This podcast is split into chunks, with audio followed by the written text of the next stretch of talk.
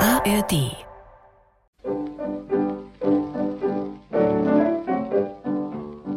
Vor Gericht. Schallplattenaufnahme für Telefunken 1939.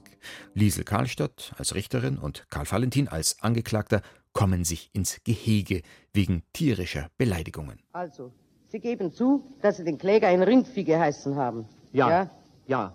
Ich, habe, ich habe aber gemeint, dass er deshalb nicht beleidigt ist. Äh, wieso meinten Sie das? Naja, weil er so saudumm dahergeredet hat. Eigentlich finde ich, dass Sie saudum daherreden. Denn ein Rindviech ist doch ein Tier und ein Tier kann doch nicht reden. Oder, oder haben Sie schon ein Tier reden hören? Jawohl, Herr Richter, einen Papagei. Ein Papagei ist aber doch kein Rindvieh. In dem Moment, wo ein Papagei dumm daherredet, Herr Richter, ist eben der Papagei auch ein Rindviech. Ja, haben Sie denn schon einen Papagei gehört, der dumm daherreden kann? Und ob, Erklären Sie mir das. das kann ich Ihnen beweisen, meine Hausfrau hat einen Papagei in einem Käfig. Und wenn man an den Käfig klopft, dann sagt das Rindviech herein. Ja, finden Sie das so dumm? Und ob, Wieso?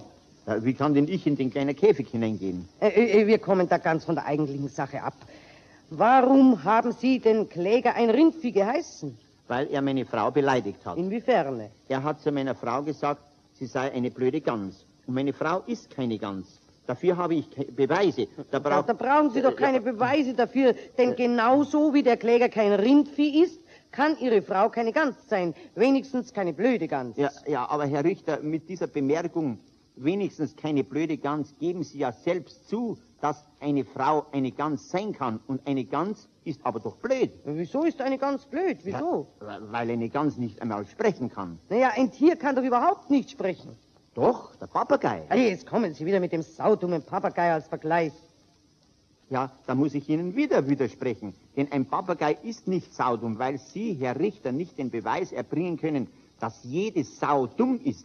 Denn es gibt im Zirkus dressierte Säue, also kluge Säue, undumme Säue. Ja, aber wir haben doch von der blöden Gans gesprochen und nicht von einer dressierten Sau. Also, blei also bleiben, bleiben wir wieder bei meiner Frau. Nun müssen wir aber zur Ursache der Beleidigung kommen. Aus welchem Grund hat denn der Kläger Ihre Gans eine blöde Frau geheißen? Ah, Verzeihung, umgekehrt wollte ich sagen. Ihre Frau eine blöde Gans geheißen? Ja, ja die Sache ist zu, zu, zu schweitweifend. Äh, Sie meinen so weit schweifend. Ja, zu, zu weitweifend, ja. Ja, ja, wir haben nämlich einen Heimgarten.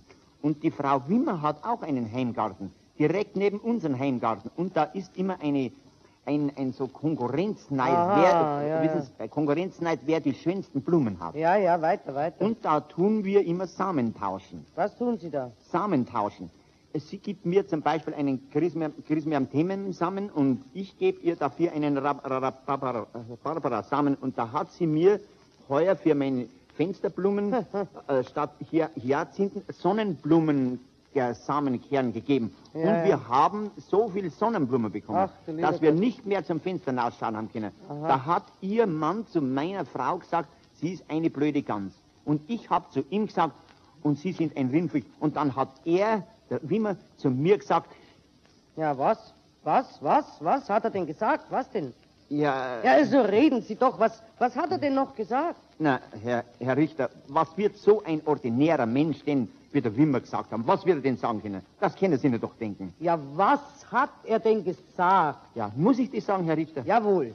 Dann bitte ich um Ausschluss der Öffentlichkeit.